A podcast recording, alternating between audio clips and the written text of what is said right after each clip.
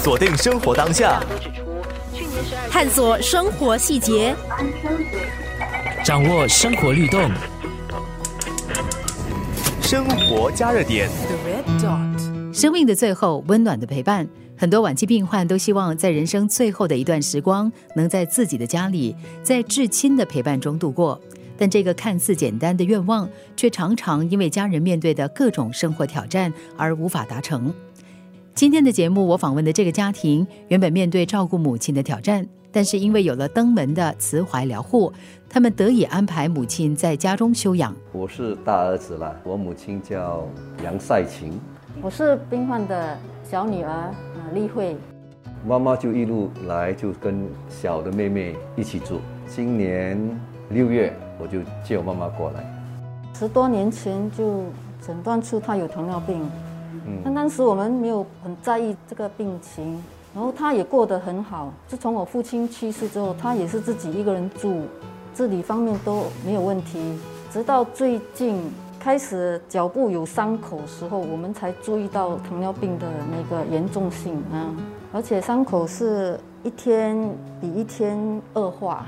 但是刚开始有伤口时候，我并不是很注意它的，就是以为查了药，普通的药带他去复诊这些，然后医生有告诉我是没有药可以医好的，只是这普通的茶药包扎伤口，只是说最后不知道就越来越严重。生活加热点。最后一次复诊在五月的时候，那医生跟我讲他的病情不太乐观，就是活不过三个月。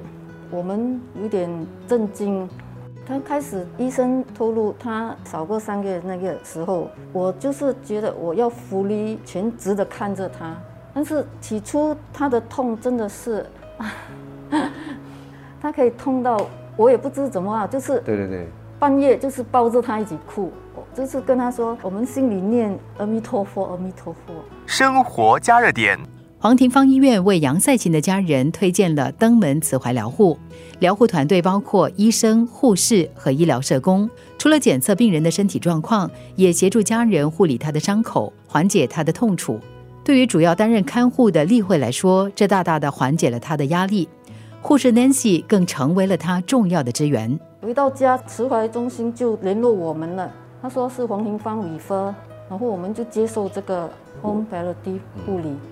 当他的病情很严重，就是他脚部刺激他的神经痛的时候，那个痛是痛得很很辛苦。半夜我也不知道怎么处理他的痛，他也睡不好觉，他不不能躺在床上。他说一躺平，他的脚就会痛，所以他一直是坐着睡的。现在有了这个植物，我半夜紧急的时候，我都可以联络 p a r a d 的护士 Nancy，就说有点寄托。甚至半夜三点多，我都可以打一个电话，他就教我临场怎么处理。南希给我很大支持，我可以跟南希这个护士诉苦的。我几乎要放弃，我跟南希说，我想找一个，呃，就是慈怀，嗯，把母亲送去那边给他们照顾。我已经上上次放弃了，我以为可以，我可以这样照顾他。但是我我承受挺大的痛苦，压力很大。嗯，哇，那个时候我真的是煎熬。我我我哥哥都知道，我那时真的承受不了，所以我哥哥一直跟我讲，你再忍到六月，因为我那时五月嘛，你再忍多几天，因为他的房间空出来了，他可以接妈妈过来，他也可以请一个帮佣。生活加热点，虽然要做出很多的调整，但 Kelvin 还是坚持让母亲在家休养。现在，Kelvin 的家人只是希望妈妈心里宽慰一些，疼痛少一点。当然，如果说知道了你心爱的母亲就说日子不多了哈，心里是很难受的了啊。我们这几四个也坐下来，大家愿意陪我母亲走这最后的一段路了哈。大家都很合作，很配合，所以再加上我们有这个司机的帮忙，日子没怎么。难过，因为我父亲在世的时候，那最后四年，我们送我父亲到那个康康复中心。啊，我我可以看得到我父亲的情况是越来越糟，从会走会走路到完全不会走路，然后可能年纪大的关系啦，但是他那种末期的那种痛楚，还有孤独，到现在使我还是感觉，感觉我我做错了一件事，遗憾特别有遗憾。亲这一次我坚决说，母亲这一这一回怎样我你我都要接接在我家里。嗯希望妈妈能继续的高兴，看到我们都在的话，不要痛苦。啊，这个痛楚如果说能够他能够避免的话是最好，但是这个我们很难讲，就是说有时候晚上他这这个阵痛一来，他对一个老人来讲是特别的折磨。慈怀疗护团队登门护理，帮助他们照料母亲的伤口，缓解她面对的疼痛。另外，团队也给了他们很大的心理支持。还好医生护士有交代给我们对的药来止他的痛。我觉得他已经可以说是习惯，或者他已经解除了，我也不知道。但是我觉得他这个后期他没有什么埋怨痛，就是他要的是陪伴。生活加热点，安迪，安迪爱困了哈，咪，爱休闲哈。哎呦，起来咯，哈，因这种的门卫哈，OK。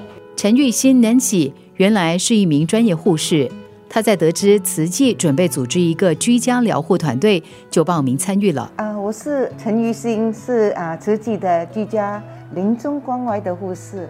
然后早期我是在中央院做，哎，听说需要一个居家关怀的护士，我就加入。Madam U 是转给我们是开始是他的脚的问题，refer 给我们是控制他的痛苦。这个团队里面有几个人？四个啊、我们的医生，然后呢，我还有啊、两个辅导员。通常觉得个案就是很多心灵的压力，我就跟我的辅导员我们商量，你们会过去辅导他们吗？就是一个 multidisciplinary 啦，就是有有有整个团队可以来帮家里的啊、委托他们的啊、压力了。生活加热点，陈玉欣说：“能成全别人最后的心愿，让他深感满足。就是越做越发喜了，一个病人一个故事，学到很多，真的是有意义的。因为每个人会走到这个阶段，最大满足感是成全病病人的愿望。就因为因为多数他是要在家里晚生，就是我们就是这样陪伴。”明天的节目，我们和新加坡慈怀理事会的执行董事沈美霞对话，了解理事会的工作重点和目标。